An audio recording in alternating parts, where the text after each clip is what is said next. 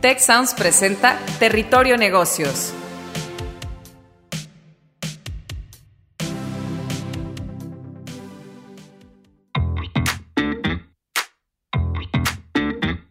Bienvenidos a Territorio Negocios de EGADE Business School y la Escuela de Negocios del Tecnológico de Monterrey.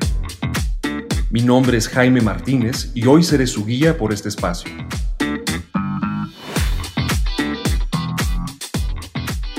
Esto es Territorio Negocios con el episodio El rol de la mujer en la empresa familiar latinoamericana. Cómo ha evolucionado la participación femenina en la operación y consejos de las empresas familiares. Tenemos el día de hoy como invitados muy distinguidos a Susana Coppel García, presidenta de Fundación Coppel Comunidad y miembro del Consejo de Administración de Grupo Coppel. Susana, qué gusto tenerte con nosotros. Y tenemos también a la doctora María Fonseca Paredes, directora de nuestro Instituto de Familias Empresarias para México y Latinoamérica. Eh, bienvenida, María. Encantada nuevamente de estar aquí, Jaime. Pues el tema que nos reúne es importante y cada vez más. Las empresas familiares sustentan la mayor parte de la economía global. Se estima que este tipo de empresas generan entre el 70 y el 90% del PIB global anual. Eh, casi todos los grupos empresariales que hoy podemos identificar local y globalmente nacieron como empresas familiares, por lo que conocer su evolución, su continuidad y su expansión y los retos eh, que hay que sobremontar para esa continuada eh, crecimiento y expansión son fundamentales. La empresa familiar, y me gusta esta definición, es un sistema social complejo que lo define por un lado el control que ejerce la familia, es decir, el ejercicio de la propiedad que tiene la familia sobre la empresa, la empresa por sí misma, pero también los individuos eh, que integran a la familia y que pueden tener o no diferentes participaciones en esa organización empresarial.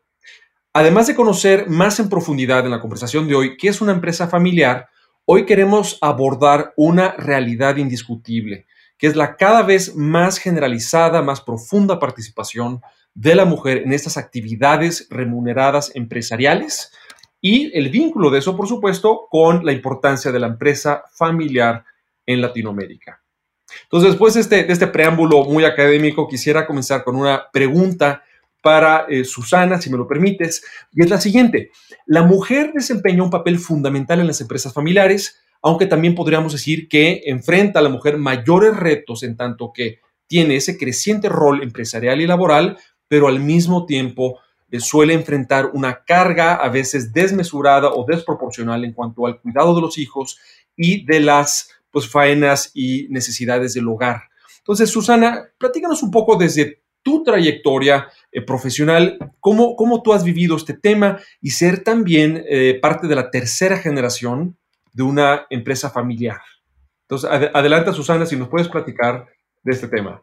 ¿Cómo ha sido mi trayectoria? Este, yo creo que me ha tocado ir aprendiendo y madurando. Yo creo que, que cuando me gradué del TEC en el 2005, de, administración de empresas, sabía que me gustaban los negocios, o sea, el TEC me, me, inspiró, o sea, me, gustó el espacio de negocios, venía, o sea, tenía una trayectoria mi familia, este, pues ya de una empresa que estaba creciendo, eh, mis tíos muy involucrados, y entonces eh, ya había como que de la parte familiar venía ya como con un legado.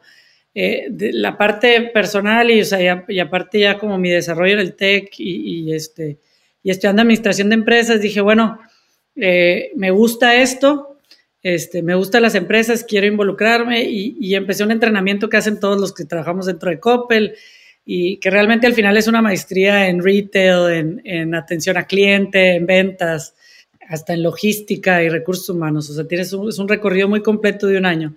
Y eso me sirvió para para enamorarme más del negocio familiar y para también darme cuenta qué era lo que me gustaba a mí, ¿no?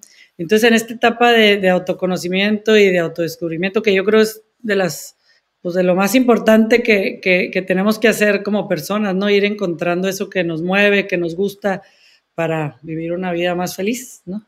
Y entonces en ese camino es como eh, encontré o sea, un amor por la empresa familiar, o sea, un legado y, como que qué era lo que yo quería hacer, qué era lo que me gustaba a mí. Y, empecé a, pensar en, si quería estudiar una maestría o no y qué quería hacer. Y entonces eh, encontré la maestría en desarrollo organizacional y, me llamó mucho la atención la parte, que es la parte humana dentro de las estructuras organizacionales, ¿no? Cómo transformas una organización y, a las personas que están dentro. Entonces, no nada más es, ¿cómo se dice? Como un arquitecto, este, poner un ladrillo arriba de otro o, hacer una estructura, sino mover a personas, este, tú puedes mover en el Excel el organigrama, pero si no desarrollas a las personas y, los preparas para el cambio, eh, es muy difícil que funcione, ¿no? Y entonces me enamoré del desarrollo organizacional y, me empecé a involucrar en eso. Terminé mi maestría, me empecé a involucrar en temas de recursos humanos, me volví este, consultora interna de desarrollo organizacional. Entonces siempre he trabajado con quien sea el director de recursos humanos y el equipo administrativo, con los equipos de estrategia, ¿no? Para, para poder apoyar y acompañar a estos líderes en el desarrollo del talento y en las transformaciones culturales que tienen que hacer. Como mujer, ¿qué te puedo decir? Pues si, si vives en un mundo de hombres, eh, la mayoría de, bueno, mis tíos originalmente y ahora mis primos que son tercera generación, quienes están como representantes de sus familias y quienes somos parte de la asamblea y del consejo de administración, pues la mayoría son hombres. Eh, ha sido interesante, es, un ambiente realmente muy respetuoso el que tenemos en la familia, muy incluyente. Eh, pero no deja de ser un espacio de, hombres y, bueno, los negocios en general en el mundo, este, como son las estadísticas, pues han sido llevados y creados por hombres. Entonces, eh, pues ha sido un trabajo de, saber qué necesito para poderlo pedir eh, y de crear el espacio, porque para ellos era como, oye, ¿y qué dice tu esposo? de, que, de que vengas a las juntas de consejo y a los retiros familiares, o sea, a los retiros de trabajo de la asamblea. Y yo, pues mi esposo dice que qué bueno, que vaya, adelante, ¿no? Eh, como que no es una pregunta que le harías a, un hombre, oye, ¿qué dice tu esposa? De que vengas a trabajar, pues no, no, es normal. Entonces, creo que, que, es buena intencionada la pregunta, o sea, todos tenemos, eh, pues, bias y fue creado, pues, muchos años eh, este espacio de hombres y ha sido como un trabajo de, pues, entender qué quiero, de pedirlo y, el, y, escuchan, o sea, tienes que repetirlo varias veces, pero, pero sí, sí hemos, o sea, sí hemos podido como ir encontrando el espacio correcto y, que, hay un entendimiento, o sea, pues sí, tengo varios roles, ¿no? Eh, y el de ser mamá de cuatro hijos hermosos y esposa, este, con lo que viene, con lo que decías tú al, principio de que la realidad es que sí tenemos más eh, roles en la casa, eh, heredados, este, por gusto, por como le quieras poner. Y eso, pues nada más es cuestión de cómo te organizas, de, cómo lo hablas con tu pareja, o sea, y, cómo vamos organizándonos. y pues sí, hay, hay, más trabajo y hay más horas y no se acaba la computadora y, hay que planear actividades y escuela y tareas y la casa, la comida, ¿no?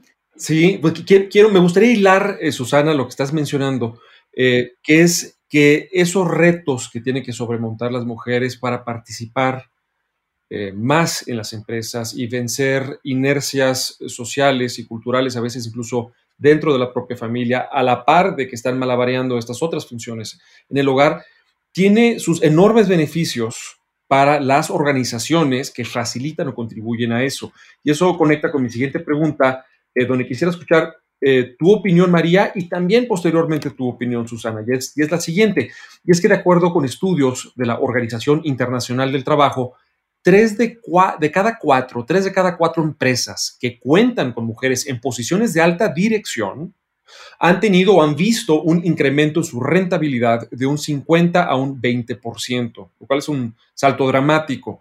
Este, estos estudios también concluyen que a mayor participación de la mujer en la empresa, más es la capacidad de la propia empresa para atraer y retener talento que incide no solamente en la competitividad per se de la empresa en los procesos, sino en la capacidad para esa empresa de ser innovadora.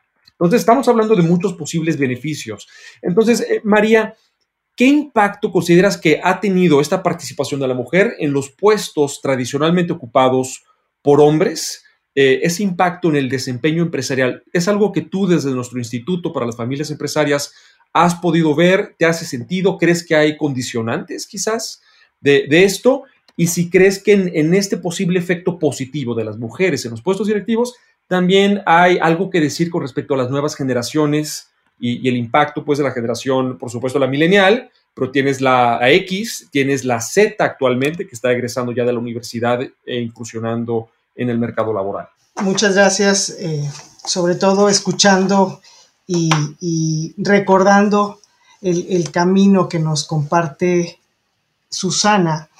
Comienza con un autodescubrimiento y un autoconocimiento. Y creo que eso es o sea, la, la primer condición que, que va detonando una serie de competencias que se van desarrollando desde que somos pequeñas eh, o, a lo largo de nuestra historia. Y, creo que Susana es, es, un vivo ejemplo de ello cuando lo, lo, platica tan, tan, de una manera tan generosa y tan coloquial, pero al mismo tiempo tan profunda, creo yo, y, y es el reflejo de lo que en el, en el mundo de las empresas en lo general se demuestra año con año de de, los resultados, no solamente de, desempeño corporativo, sino de cultura y de eh, este, los mejores lugares para trabajar, de las decisiones incluyentes, de, ambientes más innovadores por la diversidad que, se brinda al, pues al tener, como bien decía Susana, en un mundo, eh, en un mundo de hombres, llegar con una mentalidad o con, con mapas mentales o, paradigmas que, agregan valor. Esto definitivamente se, muestra en, múltiples estudios, como tú lo acabas de, compartir, y, decía que es, eh, eh, no puedo estar más de acuerdo en, en un detonador como es toda esta todo lo que te obliga cuando, cuando se pone uno frente al espejo a tratar de, reconocerse, de conocerse y de autodirigirse en diferentes roles. Entonces, eh, yo escuchando a Susana veía al final, pues es la mujer dentro de sus múltiples competencias, está justo el, el ser multifacética. Y multifacética, flexible flexible para, para ser capaz de, aceptar una realidad, de reconocerse en perspectiva con esa realidad y de además tener una propuesta de valor para ese entorno. Es decir, yo, yo cuando escucho el, el descubrir qué necesito para saber qué pedir, ya, estoy hablando de una inteligencia emocional que va más allá de todas las habilidades profesionales que, adquirimos al ir a la universidad, al estudiar maestría, doctorados y cualquier, otra, cual, cualquier otro estudio formal. Y eso te lo da, ya si lo transfiero a, una, a un entorno de familia empresaria, el estar viviendo los valores en, en casa y más allá de casa, con las relaciones con los hermanos, con los primos. Ella habló de tres roles y yo puse uno cuarto porque ella también es hija, ¿no? O sea, parte, parte de, sus roles pues también está eso, ¿no? O sea, de una hija responsable o ser, somos hijas responsables eh, que ponemos cuidado en la trayectoria, en la historia, en, lo que han hecho los que nos han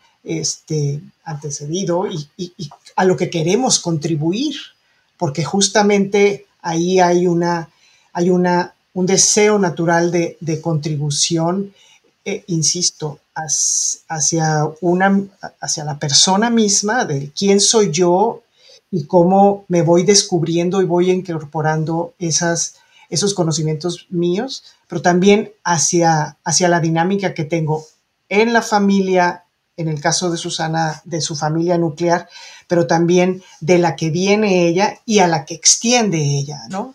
A, la par de esa, muy detallada y profunda respuesta, María, me encantaría, Susana, que nos compartieras si desde tu rol como integrante del Consejo de Administración del Grupo Coppel has percibido que conforme las organizaciones y el caso concreto de, de Coppel a esa diversidad, a esa mayor inclusión del talento de las mujeres, ¿Has visto repercusiones positivas también en mayor capacidad de innovación, de motivación de la gente, quizás de más lealtad y permanencia de la gente en la organización, u otros beneficios que tú quizás hayas identificado? No sé si nos pudieras platicar un poco sobre eso. Yo creo que ahorita hay, hay cada vez más estudios eh, ya con, con, con, longitudinal y ya este, reales de que comprueban que tener mayor diversidad en cualquier espacio de trabajo te rinde más. O sea, hay dinero en tu bolsillo, hay mayor dinero en tu bolsillo y hay estudio tras estudio, Harvard Business, Harvard Business Review y, y, te vas en varios que creo que vale la pena luego este, enviarlos y quotearlos correctamente, pero eh, que, que, hay mayor rendimiento, mayor dinero en el bolsillo del inversionista. Y eso, este, bueno, nos debería inspirar, ¿no? A todos a, empujar más para tener mayor diversidad, porque necesitamos diversidad de opinión, de pensamiento, de educación, de especialización. O sea, claramente tener un equipo eh, con diversidad, tienes un equipo de mayor eh, alto rendimiento, de mejor desempeño, ¿no? Y, es cierto, eh, nosotros en Coppel hemos tratado de hablar de un liderazgo complementario y eso no nada más es de hombres y mujeres, este, sino de, de capacidades, de personas con discapacidad, de diferentes competencias y habilidades. O sea, ¿qué traemos a la mesa? Tener la capacidad de observar en las personas que contratamos y en los equipos con los que estamos, eh, qué, qué, complementan, o sea, qué vienen a traer a la mesa y, y, y, pensar en un liderazgo complementario en el que lo que yo no tengo tiene el otro y cómo me sirve eso y cómo acepto, ¿no? Yo creo que también lo otro que las mujeres eh, puede ser eh, que somos más capaces es de, de, de autorreflexionar y, el ego como que lo tenemos un poco menos grande y este o nos han dado oportunidad de tenerlo menos grande este, la cultura en el mundo y, y eso nos permite decir bueno me equivoqué y me levanto y, y sigo aprendiendo no y este, entonces hemos desde Coppel tratado de, vivir un liderazgo en el que, en el que aceptamos y, nos complementamos y buscamos complementarlos. Yo creo que, que, cada vez el mundo se está dando cuenta, pero vamos muy lento, ¿no?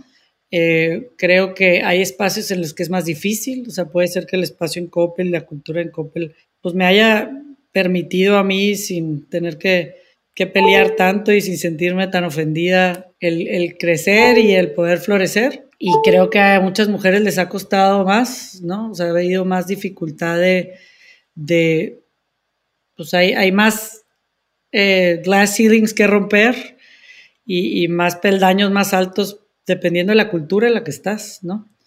Eh, y creo que, que, entre más hablemos del tema, entre más escuchemos a mujeres y tengamos ejemplos. Yo no sé, Mari y Jaime, pero eh, ¿con qué ejemplos de mujeres crecieron ustedes? ¿no? ¿Y qué, y qué opciones había? Y ahorita, bueno, lo ves más, o sea, los libros, eh, las historias, eh, hay como más focos puestos en, en, en mujeres de éxito a través de la historia y yo lo veo con mis hijas ahora eh, les dan a escoger, ah, eh, tenían que hacer un reporte sobre un activista y les dan a escoger una lista de hombres y mujeres y, se emocionan de, poder hablar de una mujer. Entonces creo que, está cambiando, o sea, el, panorama, estamos teniendo más, más exposure y, y, más opciones de dónde hablar y más historias que contar, pero bueno, nos falta mucho porque pues son muchos años de una institución de las instituciones que fueron creadas por hombres por evidentes razones, por la evolución, por lo que quieran, pero creo que hoy pues, no nos podemos perder de tener esta diversidad en los espacios y tener esos pues, mayor impacto, mayor desempeño, mejores resultados. Susana, eh, tocas varios temas muy importantes en los que quisiera profundizar. Yo estoy seguro que en la audiencia de este episodio hay integrantes de empresas familiares y de familias empresarias interesados en obtener recomendaciones prácticas sobre cómo hacer más partícipe a las nuevas generaciones y al, y al, talento de la familia, venga de donde venga, hombre o mujer, en la organización. Entonces, no sé si desde la experiencia tuya y posteriormente también, por supuesto, querré tu opinión, María, desde la, la visión del Instituto para las Familias Empresarias, ¿qué, qué consejos, qué tips quizás podamos darle a estas familias empresarias para incorporar mejor la, la presencia no solamente femenina, sino también de las nuevas generaciones en la, en la construcción del talento, en la construcción del legado, en ese relevo generacional. Me quedé reflexionando con lo que Susana nos compartía hace un momento y, y, me puse a, a, pues me fui años atrás, ¿no? Eh, Susana dice que se graduó en el 2005, yo me gradué en el 88.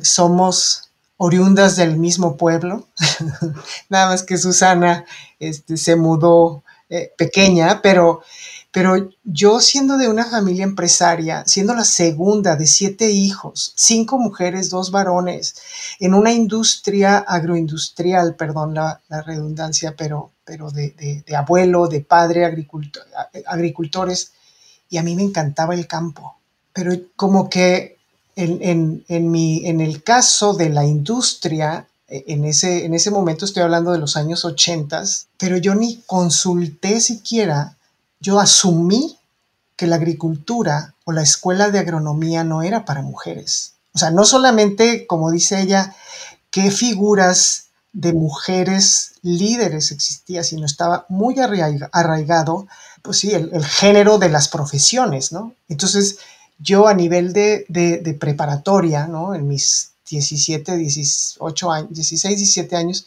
este, pues lo borré como opción, porque dije, no, ¿cómo voy a, cómo voy a ir a una escuela de agronomía, ¿no? Y terminé estudiando ingeniería. Y, y en una ingeniería de, de, sistemas computacionales, todavía más, más raro para aquella época, ¿no? De hecho, soy la primera mujer graduada de ingeniería de, del campus Sinaloa en 1988 pero, pero no le ponía importancia, o sea, yo en realidad lo que, lo que iba era este, como, como descubriendo en mi paso qué era lo que me gustaba y, y a lo que podía acceder, ¿no? Y no me iba a complicar, pero el hablar de las cosas no, creo que nos ha permitido pues que las nuevas generaciones e, esas reflexiones pues no tengan a lo mejor cabida o si tienen cabida se atreven a contárselo a su papá o a su mamá o en, o en el entorno en donde se, se, va generando la confianza. ¿no? Respondiendo desde el punto de vista institucional, yo te diría, eh, o le diría a la audiencia, es la comunicación es fundamental, la cultura y de dónde venimos también es fundamental, porque si volteamos a ver el rol de la mujer en las empresas familiares en México versus el mundo, hay una gran diferencia y concuerdo con Susana, vamos muy lentos. Pero si volteamos como, como región latinoamericana, dentro de la región latinoamericana, México va todavía más lento que, que muchos otros países latinoamericanos. Conversando con, con algunos colegas en, en este tema, decía, bueno, ¿será que yo tengo una visión, una percepción errónea de lo que justifica cuando veo los datos desagregados en Latinoamérica. ¿Y qué quiero decir con esto? Hay un país en particular, Colombia, a mí siempre me ha causado pues admiración de ver que cuando, cuando hay actividades hay una, hay una representación, pero de manera natural, no señalada, sino natural de la mujer. Y lo he venido observando en los últimos 15 años. Y recién lo platicaba con alguien y me decía, no, no estás mal, María. En realidad, en Colombia ha ocurrido que a pesar de que somos latinoamericanos, este, se inició décadas atrás toda esta culturización.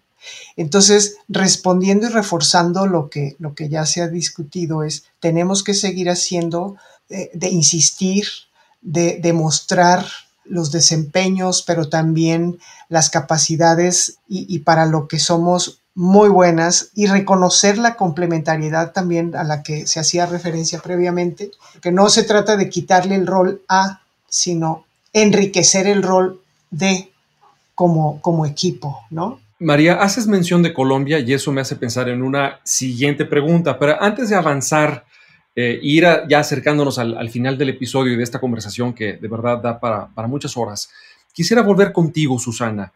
Para nuestra audiencia de familias empresarias allá afuera, ¿qué consejos podrías compartir tú para que esas empresas familiares o esas familias empresarias sean más incluyentes del talento de la mujer dentro de la familia, las integrantes mujeres de la familia, y también multigeneracionalmente, como, ustedes en COPE lo han hecho muy bien y tú ya como integrante de esta tercera generación. No sé si tienes algunos tips que darle a la audiencia. Digo, a ver, claro, con mucho gusto dar tips, nunca, siempre hay, mucho que, que, tomar en cuenta, ¿no? Cuando, cuando damos un consejo, pero, pero yo creo que al final pudiera platicarlo lo que, lo que he logrado ver y lo que, lo que he podido observar en, en, mi experiencia. A través de los años, los, los patriarcas han, han, han heredado a mujeres y a hombres, o sea, han heredado en partes iguales, ¿no? Y, y lo vemos cada vez más a la par, eh, hay una tradición de capacitar o, pues lo que, lo que, de capacitar en el oficio. Pues es, el fundador, es el, que acaba de hacer el negocio y pues lo que sabe es el oficio, más que eh, tener socios y, tener accionistas y crecer es, pues sabe eh, la agricultura o conoce este, pues el tener una tienda y vender o sabe dar crédito, o sea, depende de, de, qué se dedicó el patriarca, ¿no? Y entonces lo que normalmente pasa en la historia es que al, hijo hombre mayor o a los dos hombres les enseñan el oficio, pero de todas maneras le hereda a las mujeres también. Y entonces hay un gap entre que, bueno, le heredo a las mujeres, no conocen nada del negocio y entonces una puede ser que si la mujer no se metió porque pues, nunca se vio en ese rol, nunca creyó que había ese espacio, como dijo María hace ratito, o sea, no había, como que no le pasó por enfrente que era opción. Y entonces, eh, pero sí le heredan, y entonces tiene dos hermanos o un hermano muy metido en el negocio y ella eh, con poco conocimiento del negocio porque pues no era opción y tampoco así como que, bueno, me meto, no me meto, ¿qué será, no? Pero eres dueña. Y entonces de repente le carga toda la carga al hermano y entonces el hermano puede entrar en oye, pues yo todo, denme más acciones, etcétera, ¿no? Las complejidades que puede tener. Entonces, yo diría que, que, que una conversación a tener es eh, a estos patriarcas o matriarcas, es cómo enseñamos a la siguiente generación a ser socios, no nada más operadores de un negocio. Porque si piensas heredar en partes iguales, entonces necesitas enseñar la responsabilidad, por lo menos, de ser dueño responsable y un dueño pues no un dueño con, con creyéndote que tú las mueves y porque tienes este, las acciones mandas, pues no, un dueño que, que, ayude, que aporte, o por lo menos que deje hacer a los otros, ¿no? Pero, pero siento que hay una capacitación que, que hay que darle a nuestros hijos de, de, bueno, si te voy a heredar un negocio, necesitas entender, por lo menos de números. Eh, de deudas, de, crédito y, de qué es lo que hace el negocio exitoso o qué es lo que le cuesta al negocio, ¿no? Y en el rol de, yo creo, en el rol de, cómo recibes a la siguiente generación. Yo vi en mi abuelo y he visto en, en mi tío Agustín, en mi papá, en mis tíos, en todos, una humildad de, y una capacidad de escuchar, de decir, bueno, hasta aquí llegué yo, o sea, definitivamente eduqué a mis hijos o vienen más capaces o se educaron solos como la veas, pero, pero esa capacidad de, observarse a sí mismos y decir, oye, creo que esto la van a hacer mejor que yo, me tendré que quitar del camino, ¿no? Mi abuelo eh, heredó a los 60 años, ¿no? El negocio en vida. Este, mis tíos, mi papá me, entregó su, asiento en el consejo el año pasado y está joven y, tiene toda la capacidad, pero, pero pues se dieron cuenta que, que bueno, algo traemos nosotros de, de, la formación y algo sabemos mal del mundo actual que podemos ayudar y pues bueno, no se van, ¿no?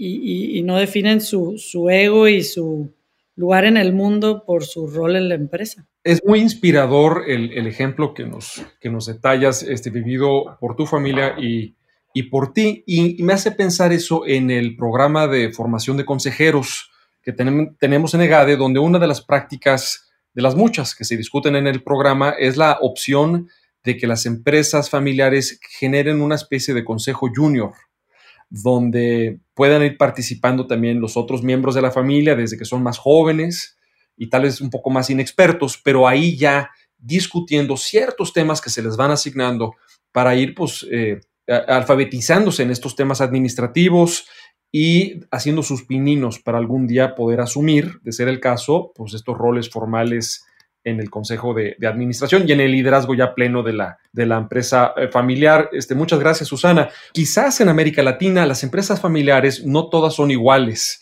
Bueno, ninguna empresa familiar es idéntica a la otra, pero que sí quizás hay patrones de diferencia entre países como Colombia, México, Brasil, Chile, Argentina.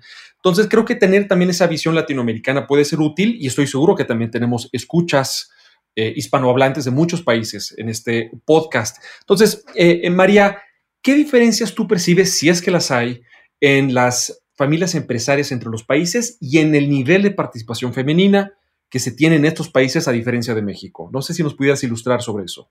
Claro, en aras de no, de no extenderme mucho, yo te diría, me quedaría con, con una que para mí es muy, no sé qué tan evidente, pero, pero sí, si nos gusta la, las diferencias culturales, podemos eh, ahí en, mayor detalle, pero es esto de cómo es que llegaron, cuál es la influencia de las diferentes civilizaciones en cada uno de estos países. Y creo que eso le da, a pesar de que somos América Latina, nos da diferencias a Brasil, por ejemplo, yo observo en, Brasil hay menor participación de, mujeres en, los consejos, por ejemplo, en, las empresas familiares.